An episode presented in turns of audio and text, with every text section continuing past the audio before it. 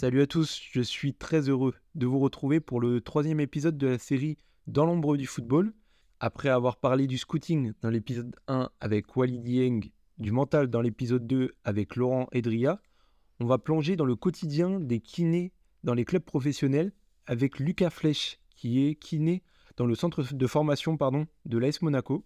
Merci à vous d'avoir répondu à notre invitation. Donc tout d'abord, je voulais vous demander, est-ce que vous pouvez vous présenter et nous présenter votre parcours? Bien sûr, bonjour à tous. Merci pour, euh, pour la sollicitation.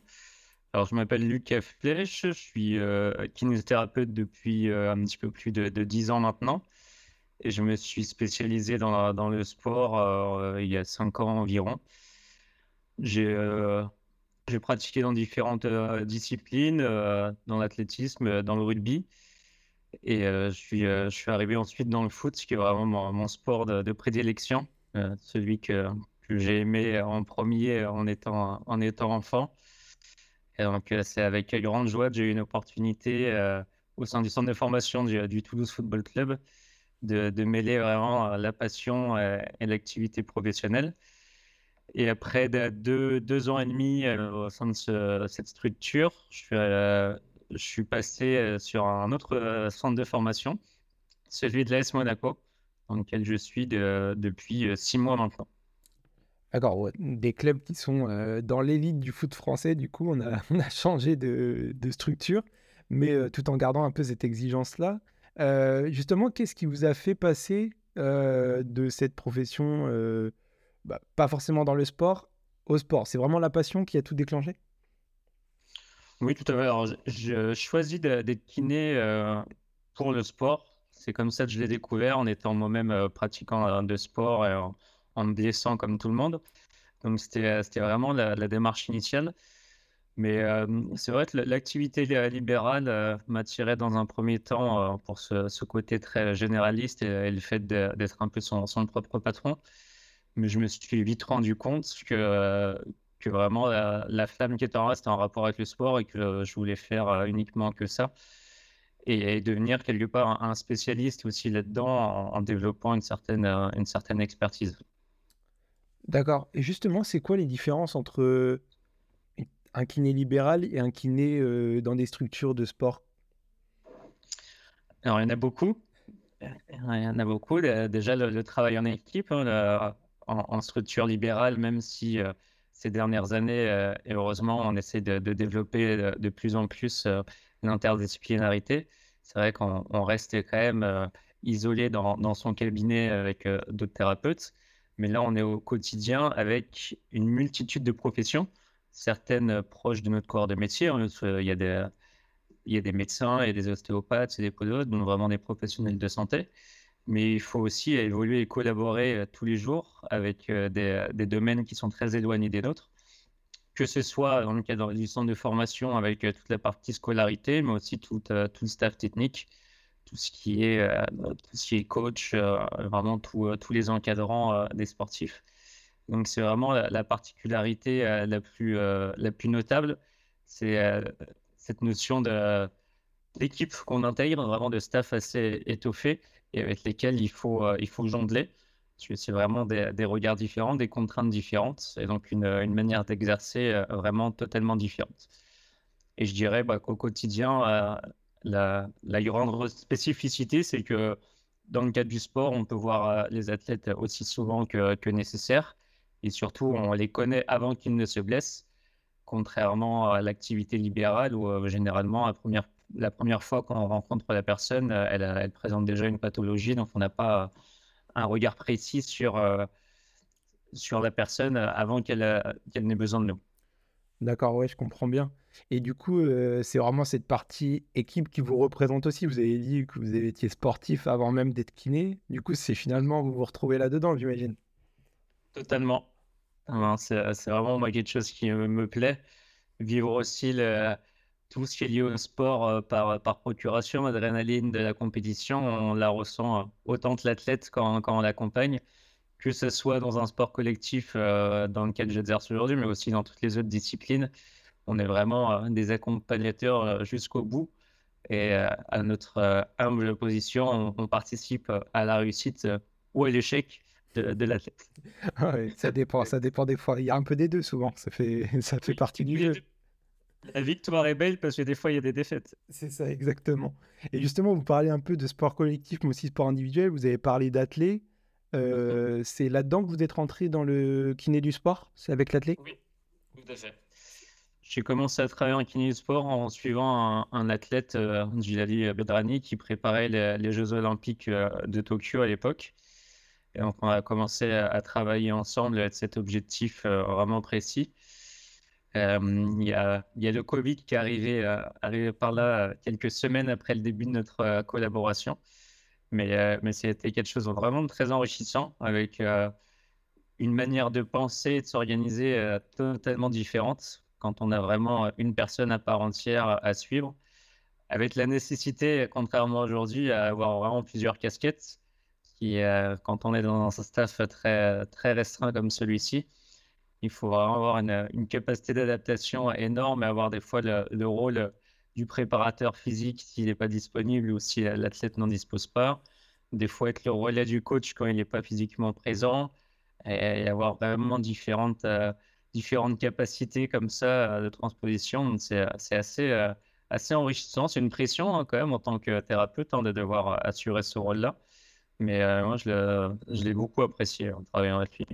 Et à ce moment-là, vous faisiez partie d'une structure ou c'était justement de manière indépendante que vous l'accompagnez de manière totalement indépendante. D'accord. Et du coup, il s'est qualifié pour les JO ou pas? Il s'est qualifié, oui. Alors, malheureusement, il n'y a, pas eu de médaille au bout, mais c'était déjà un, beau parcours de sa part. Et euh, voilà, il est toujours en liste pour, euh, pour Paris 2024, donc je lui souhaite d'aller jusqu'au bout cette fois. Eh ben, on, lui souhaite, on, lui, on lui souhaite également, pardon. Et vous avez eu l'occasion d'y aller justement à Tokyo ou c'était vous l'accompagner un petit peu à distance à ce moment-là ou comment ça se passait? Non, malheureusement, j'ai pas pu être présent sur place du fait du Covid. Il y a eu vraiment des restrictions très, très strictes. Et, chaque athlète devait vraiment avoir une délégation très, très limitée. Et donc, on, a dû faire le, choix difficile à la fois pour lui et pour moi de ne pas, de pas y aller, de ne pas pouvoir l'accompagner. Bon, il n'y a pas eu de blessure. Non, il n'y a pas eu de blessure. c'est principal alors. Et du coup, vous êtes passé après ça dans le monde du rugby, si je me trompe pas. Euh, non, il y a eu Alors, j'ai de manière simultanée, j'ai commencé le, foot et en, et en, parallèle, je suivais euh, l'équipe de rugby. D'accord. Mais justement, ça va, je pense que ça va aller un petit peu ensemble. C'était quoi les différences entre euh, suivre un joueur comme vous l'avez fait avec suivre bah, finalement une équipe pour le coup? Alors c'est totalement différent. Hein. Il faut, euh, faut vraiment s'intégrer dans, dans le collectif euh, avec, euh, avec une équipe. Quand on s'occupe de quelqu'un, il est très, très demandeur, très, très avenant. Il y a une réelle complicité qui, qui se met en place, une relation de, de confiance qui est tout établie. Alors que quand on arrive dans une équipe, on va dire entre guillemets, il faut, il faut faire ses preuves, il faut se faire accepter par les joueurs. Ça va plus ou moins vite selon le feeling et les personnalités de chacun mais il y a vraiment une dynamique qui est, qui est complètement différente. Quand je m'occupais de, de Giladi, euh, d'autant plus dans cette période de Covid où on était euh, isolés, on passait 6, à, 6 à 8 heures ensemble euh, sur, sur cette préparation. Donc, je l'accompagnais sur, sur ces séances. On faisait des, des, soins avant, après, toute la partie renforcement. C'était vraiment pour ça que je disais d'avoir plusieurs casquettes. C'était vraiment ça. Hein. Je le suivais au fur, au fur et à mesure de la journée. Alors que euh, dans le cadre d'un collectif, euh, c'est très différent. Alors, selon, euh, le club, chaque situation est différente. Dans le cadre du rugby, par exemple, j'étais présent uniquement sur les matchs. Donc, pour, assurer les préparations de matchs et puis ensuite les, soins de, blessures. Alors que dans le foot, je suis, vraiment là sur, l'ensemble de la semaine. Donc, c'est encore une dynamique. Donc, on ne peut même pas opposer, en dire, collectif et individuel c'est vraiment propre après à, chaque équipe et au, temps qu'on a à disposition euh, avec euh, les personnes concernées. Et euh, on pense souvent, quand on parle de kiné, effectivement, on pense toujours bah, rétablissement des blessures. Et là, vous nous parlez beaucoup de préparation avant la course, avant une course, avant un match. Il y a cette part qui est très importante finalement aussi. Et qui l'est de plus en plus. On, a une profession qui, qui évolue d'année en année. Et euh, notre rôle est de plus en plus euh, axé sur euh, deux facettes, hein, la prévention des blessures et celle de l'optimisation de la performance. Ça ne veut pas dire qu'on n'a plus cette, cette, part importante dans le soin des blessures, mais on se rend compte qu'on a vraiment un rôle à jouer pour limiter le, risque d'apparition de ces blessures. D'accord. Bon, on va continuer un petit peu sur le fil de votre carrière et on va, on va passer à, au club professionnel avec le Toulouse FC. Comment elle a apparu cette opportunité pour vous? En candidature spontanée, j'étais vraiment motivé pour, pour intégrer la structure. Donc, je me suis débrouillé pour avoir les, contacts des kinés qui exerçaient à ce moment-là. Je, les ai sollicités à plusieurs reprises sans, sans avoir de, réponse. Et puis euh, un jour, euh, sur une énième euh, candidature, ils m'ont rappelé en me disant qu'un poste était en train d'être créé. Et j'ai l'air vraiment d'être très motivé vu le nombre de fois où, je m'étais présenté à eux. Et donc ensuite, on a suivi des, entretiens, des rencontres. Et c'est comme ça que ça s'est mis en place. Donc il faut jamais rien lâcher, c'est ça la, la morale. Il faut se créer les opportunités. Ok. Et du coup, là-bas, vous occupiez quel poste exactement? Alors, j'étais kiné à, temps plein au sein du centre de formation. Donc, je m'occupais de l'intégralité des, joueurs, quelle que soit leur, catégorie. Et il y avait deux autres euh, kinés qui, eux, étaient à mi-temps en libéral dans un cabinet de ville et la moitié du temps au sein du centre de formation du Toulouse Football Club. D'accord. Donc, euh, quand même beaucoup de joueurs à connaître, à gérer aussi, j'imagine. Parce qu'un centre de formation, ça va de U16 à U19, si je ne me trompe pas. Et Ça, il y avait même un centre de préformation à Toulouse, donc on, avait aussi les, plus jeunes. D'accord. Des U15, des U14. Et ça fait beaucoup de joueurs. Beaucoup de joueurs. Mais euh, on s'en sort quand même. Ça fait vraiment une charge qui est différente de ce que vous aviez connu aussi avant, j'imagine. Et au début, en fait, c'est une organisation vraiment euh, différente de celle du libéral, des soins qui sont généralement un petit peu plus, euh, plus courts en durée, mais comme ils peuvent être euh, beaucoup plus fréquents dans la semaine, c'est c'est vraiment une manière différente de réfléchir. On avait la chance à Toulouse d'avoir de belles infrastructures avec du matériel, ouais, qui avait des soins qui duraient entre 15 et 20 minutes sur table, mais après l'opportunité de, faire énormément de travail actif dans les différentes salles. Euh, et, les gens ne sont pas pris par le temps. Donc, euh, le joueur qui est blessé, il peut rester toute la matinée en soins et, en salle. Et celui qui n'est pas blessé, il faut un petit peu plus euh, s'organiser en fonction des séances d'entraînement. En tout cas, il peut rester beaucoup plus longtemps que ce qui peut souvent être mis en place dans un cabinet libéral. D'accord. Et moi, je voulais savoir, aujourd'hui, Toulouse, c'est un club qui s'impose un peu comme un club novateur un petit peu. On le sait dans la data par exemple, vous l'avez dit tout à l'heure, dans d'autres domaines aussi tout simplement. Est-ce que c'est vraiment l'opportunité qu'il vous fallait pour vous lancer un petit peu dans ce monde-là? Oui, tout à fait. J'étais conscient que c'était un club en pleine reconstruction au moment où euh, j'ai postulé pour la première fois, le, club était en vente, en, il y avait euh, des investisseurs euh, américains qui étaient sur le, sur le projet. Et, moi, j'étais intimement convaincu que, que c'était le bon moment pour, pour rejoindre l'aventure. J'étais pas de, Toulouse initialement, mais j'avais du mal à comprendre comment une, aussi grande ville de France ne pouvait pas avoir un, club conséquent. Donc, ils avaient beaucoup de réussite au niveau du rugby il n'y avait pas de raison qu'au niveau du foot, ça ne fonctionne pas. J'ai pris, euh, pris le wagon au, bon moment, dire. J'ai eu la chance de voir vraiment l'évolution aussi euh, dans la ville, auprès des gens, vraiment la, popularité du club qui a, qui a, grimpé en flèche. Quand, quand, je suis arrivé au club, euh, le stade était rempli de quelques milliers de spectateurs pour les matchs des pros. Et on, a terminé sur la dernière saison où on était à guichet fermé à chaque, à chaque rencontre. Donc, c'était vraiment, euh, vraiment une belle évolution finalement assez peu de temps. Et tout ça, ça se, ça se ressent aussi auprès des jeunes euh, au niveau du centre de formation avec euh, une fierté du maillot qui était beaucoup plus, beaucoup plus grande. Et, donc à terme, des joueurs qui vont avoir davantage envie d'intégrer le centre de formation en, en grandissant dans cette région-là. Et puis on le sait, Toulouse, ils ont assez une une culture assez importante du centre de formation avec, euh, il s'appelle les, les Pichouns. Euh, voilà, il y a une culture assez forte là-dedans, donc j'imagine que ça doit se ressentir de l'intérieur.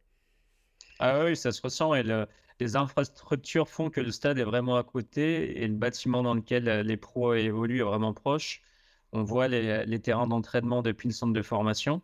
Donc c'est vrai qu'il y, a un rapport assez, assez quand même un lien assez fort entre les, jeunes du centre de formation et l'équipe professionnelle, que ce soit ceux qui ont réussi en passant par le centre de formation, mais, même à travers les autres. Ça crée une ambiance vraiment très fraternelle entre eux. Et je pense que c'est un, vrai levier pour, pour les jeunes qui, sont en train de se construire.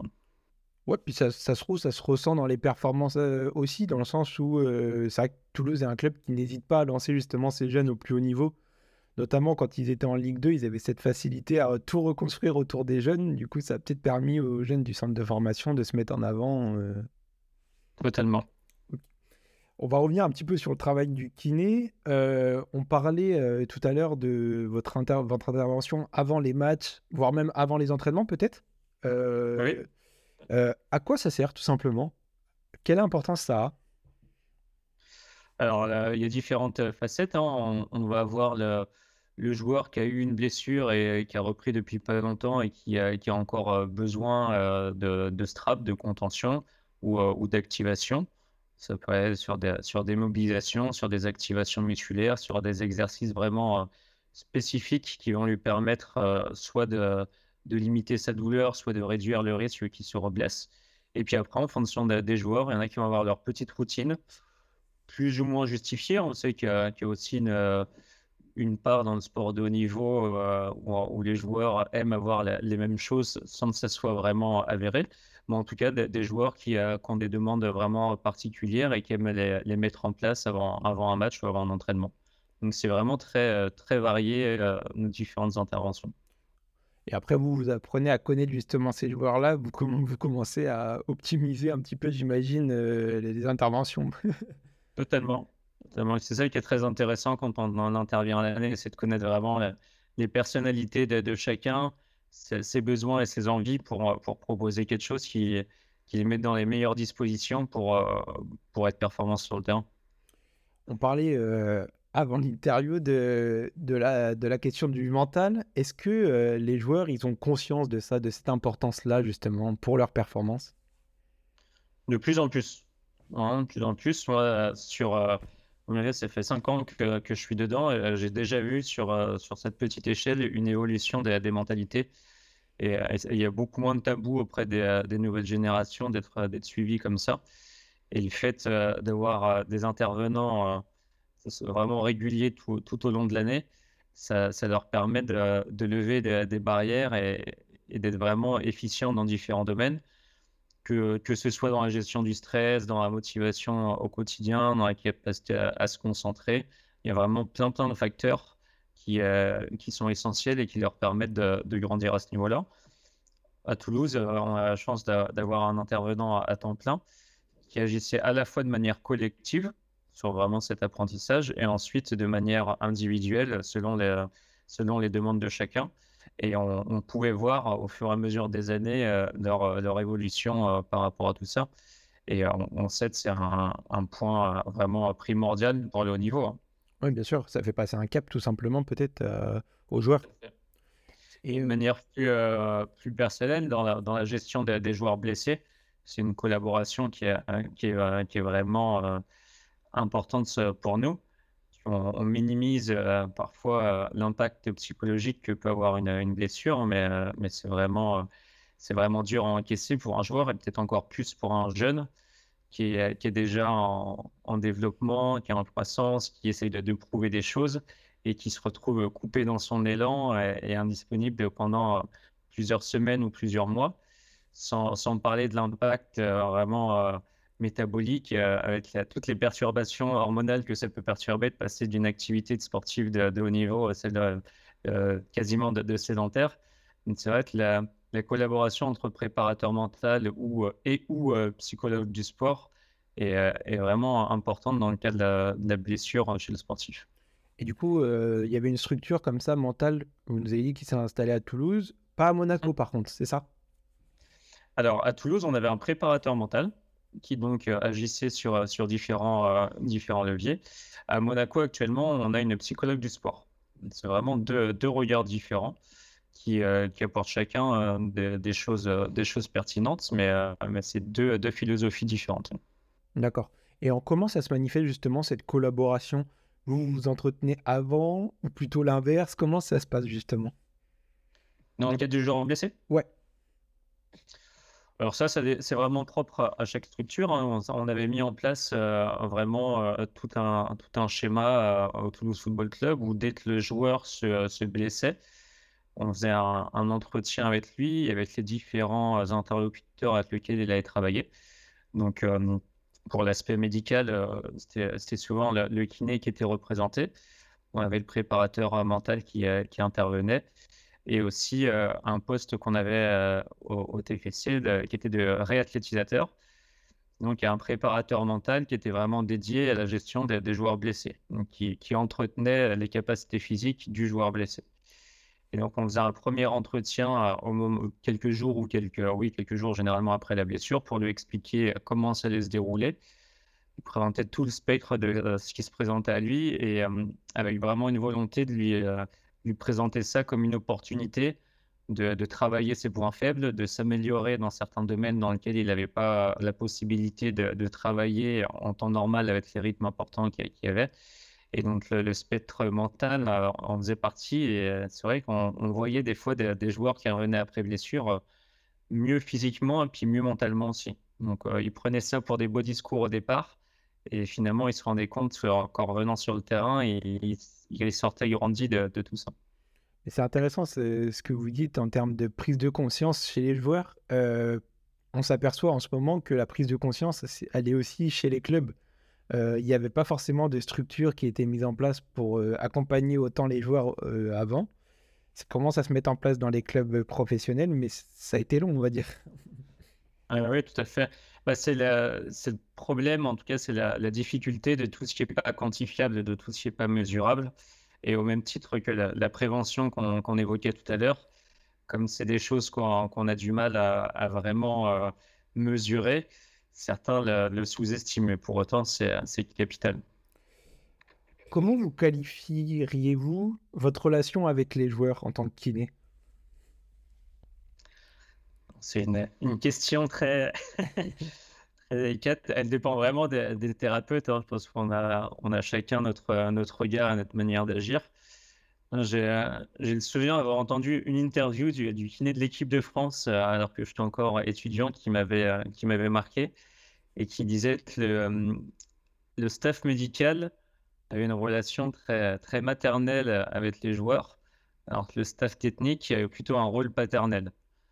Et, ça m'avait fait sourire à l'époque, mais, euh, je trouve ça assez réaliste. Alors, c'est, une vision euh, peut-être un petit peu euh, ancienne de la parentalité, hein, mais, on voit l'idée du côté maternel qui est, assez, bienveillant et qui est, assez rassurant. Donc, nous, on a quand même ce rôle-là de par notre position de professionnel de santé et parfois le, staff technique qui a, qui a, la nécessité d'être un petit peu un petit peu plus dur avec ce, rôle aussi de, de, sélection. Donc nous notre rôle c'est finalement de, de, garder une distance thérapeutique, mais d'établir un, climat suffisamment de, de, confiance avec le joueur de manière à, à ce qu'il puisse se confier et à nous dire quand ça va et quand ça va pas.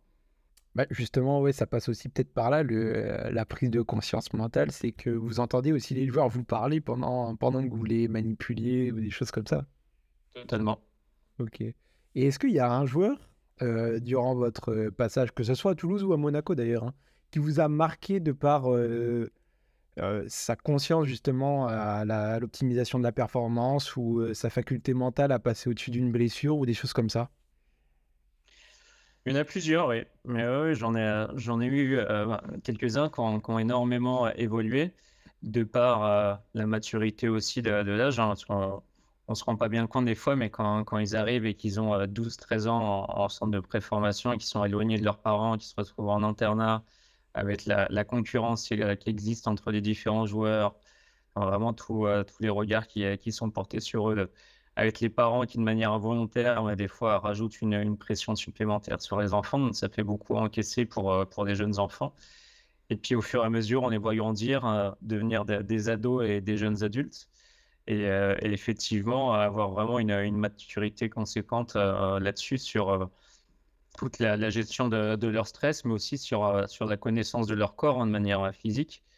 On, a des athlètes, ouais, leur corps, c'est vraiment leur outil de travail.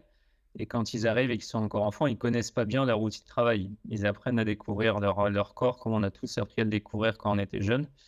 Et c'est vrai qu'au au fur et à mesure, ils apprennent à, déceler leurs leur forces, leurs faiblesses, à être à, l'écoute de leur corps, à écouter les signaux euh, des fois que leur corps leur envoie. Et euh, ce qui permet aussi de se gérer, c'est euh, c'est en ça aussi où il y a une, sélection qui, se, qui se fait, au-delà de l'aspect qualité pure du, footballeur. C'est cette capacité à se connaître et à réajuster, peut-être à s'arrêter avant qu'il y ait une blessure, ou au contraire à, aller un petit peu au-delà de la, douleur pour progresser. Et c'est vraiment quelque chose qui est, essentiel. Et euh, j'ai vu certains joueurs énormément évoluer euh, à ce niveau-là et, franchir des caps euh, grâce à ça. Ouais, ça permet de voir aussi plus haut. Peut-être qu'il y a des joueurs que vous avez traités à l'époque au centre de formation qui sont maintenant rendus dans d'autres championnats, des choses comme ça, qui, sont, qui ont beaucoup progressé grâce à ça aussi. Tout à fait. Et justement, vous parliez de cette différence entre est-ce que je dois continuer pour essayer de gagner ma place même si j'ai un petit pépin euh, Qu'est-ce que vous préconisez, vous, exactement? C'est propre à, chaque personne. On a vraiment une perception de la douleur qui dépend et de notre personnalité et du rapport qu'on a eu avec la douleur. Selon euh, nos antécédents, euh, on ne va pas du tout avoir la même perception de la douleur.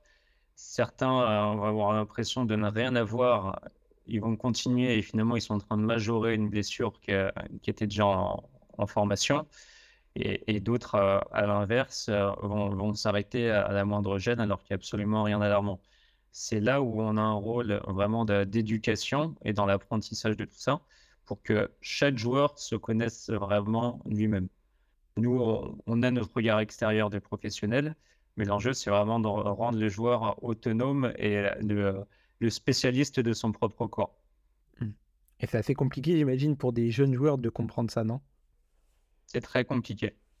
Et c'est un autre rôle euh, majeur en, centre de formation. Hein.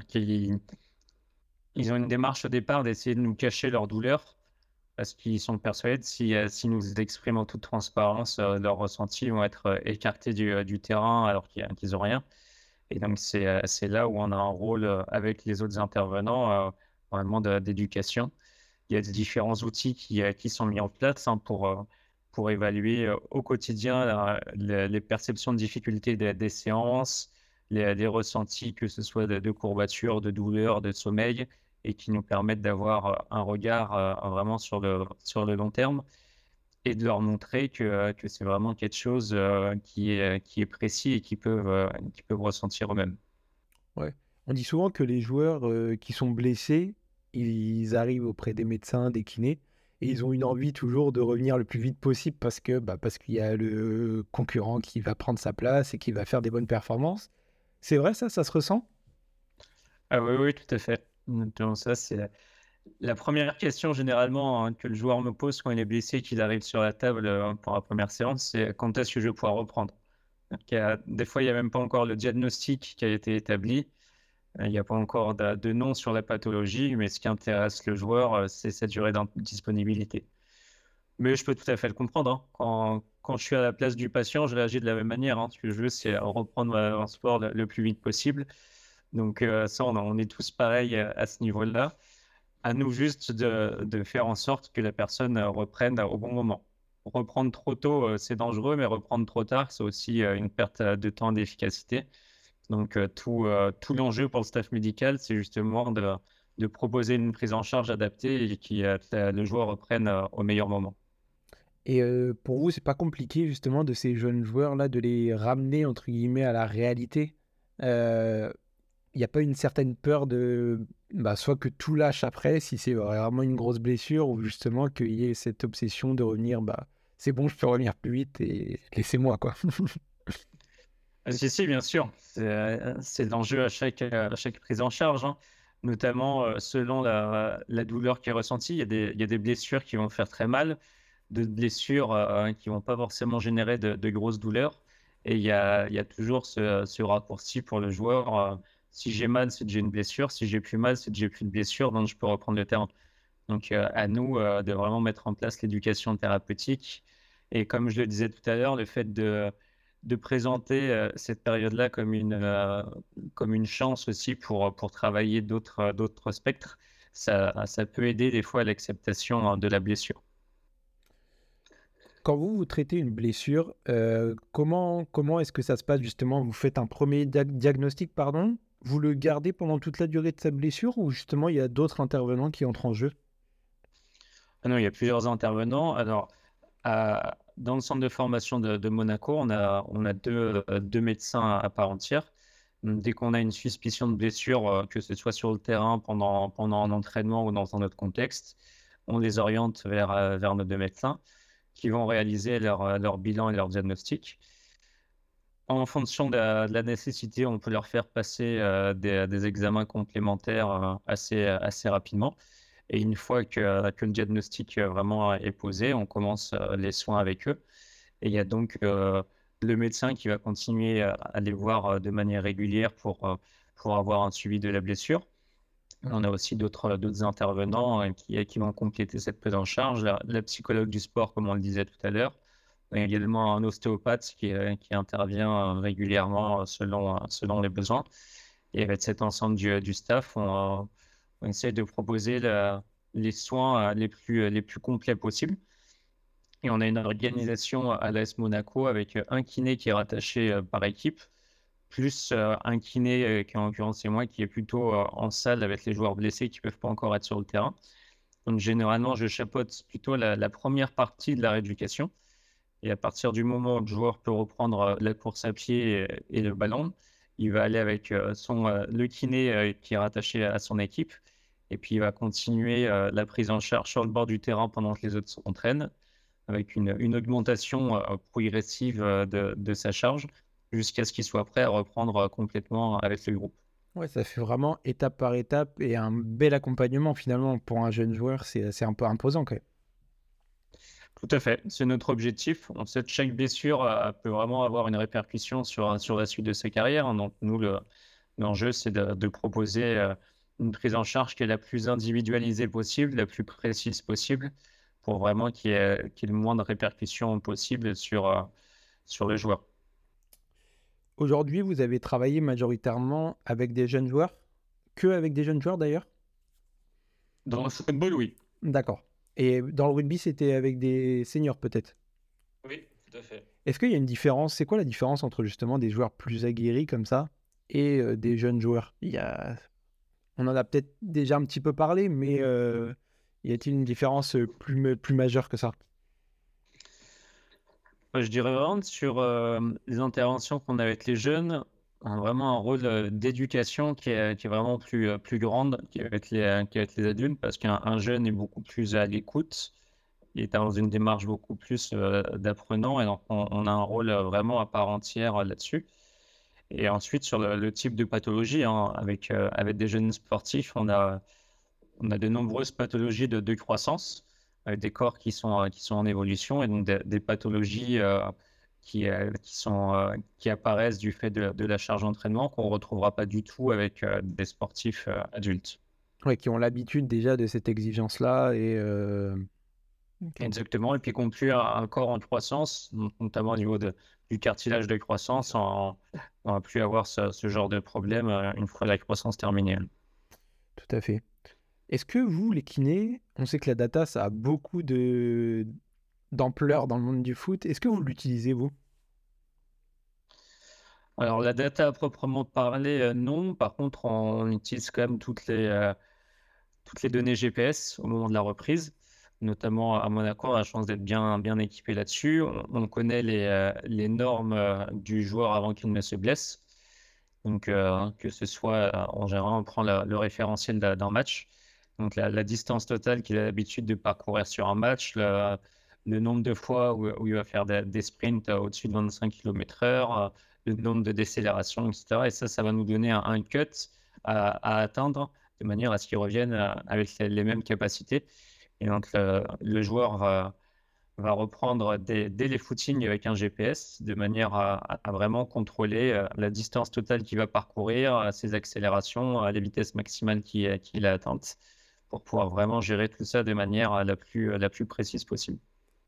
Ah oui, il y a quand même un sacré accompagnement à l'aide des données, quand même. Et, euh, et selon vous, ça a quel apport justement dans le monde du foot aujourd'hui euh, de savoir tout ça? Est-ce que ça permet de gagner du temps, d'optimiser la performance? Comment, c'est quoi exactement l'objectif? L'objectif, c'est d'avoir quelque chose de très quantifiable, de très précis et non d'objectif.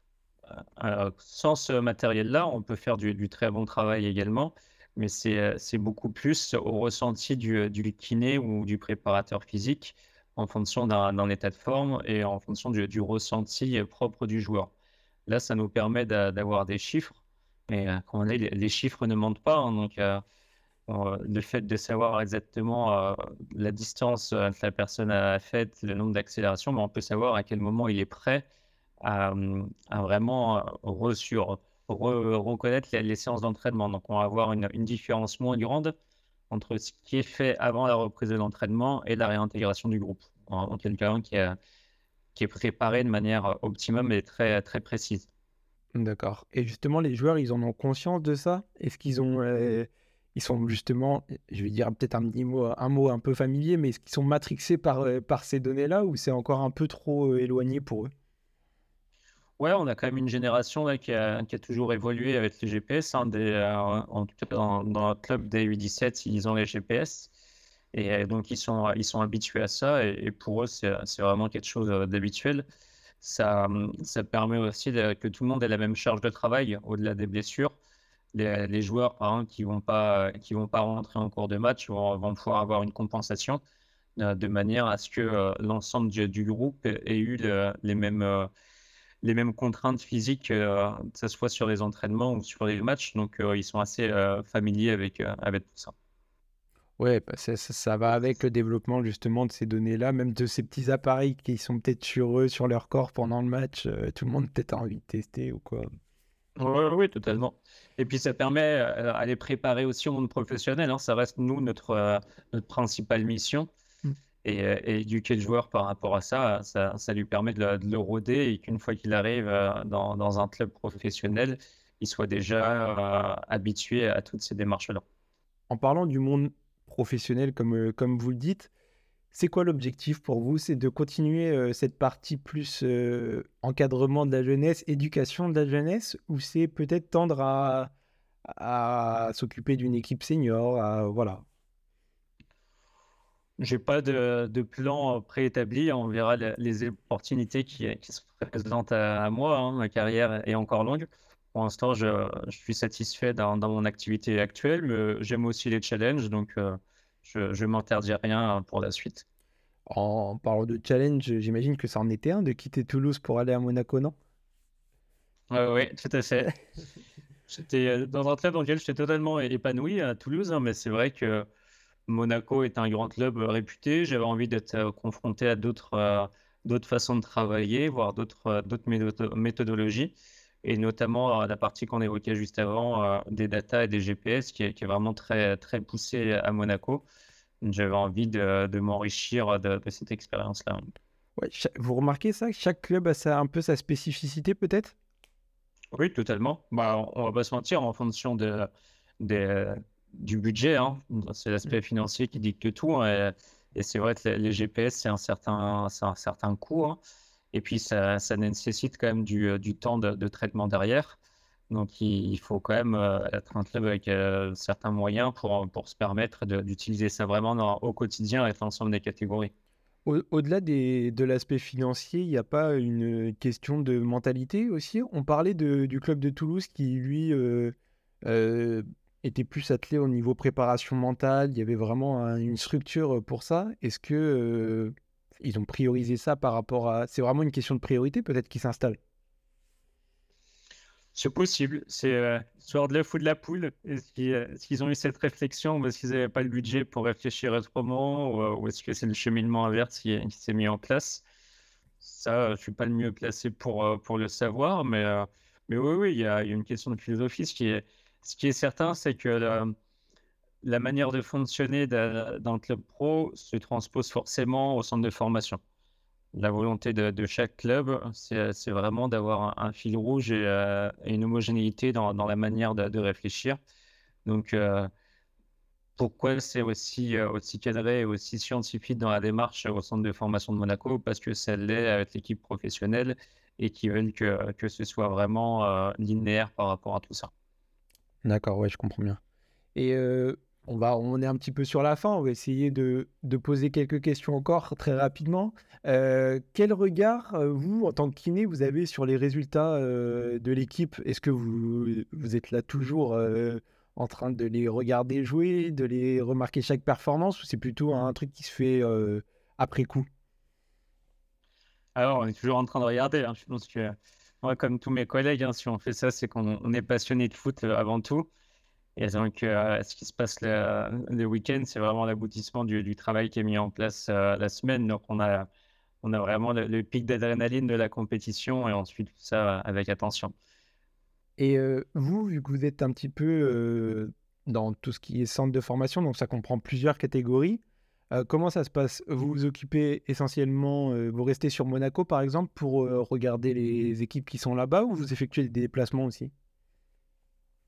Les deux. Alors, comme, euh, comme je l'ai dit tout à l'heure, c'est euh, un fonctionnement qui est assez euh, nouveau à Monaco, parce que la, création, enfin, quand je suis arrivé, c'était une création de poste.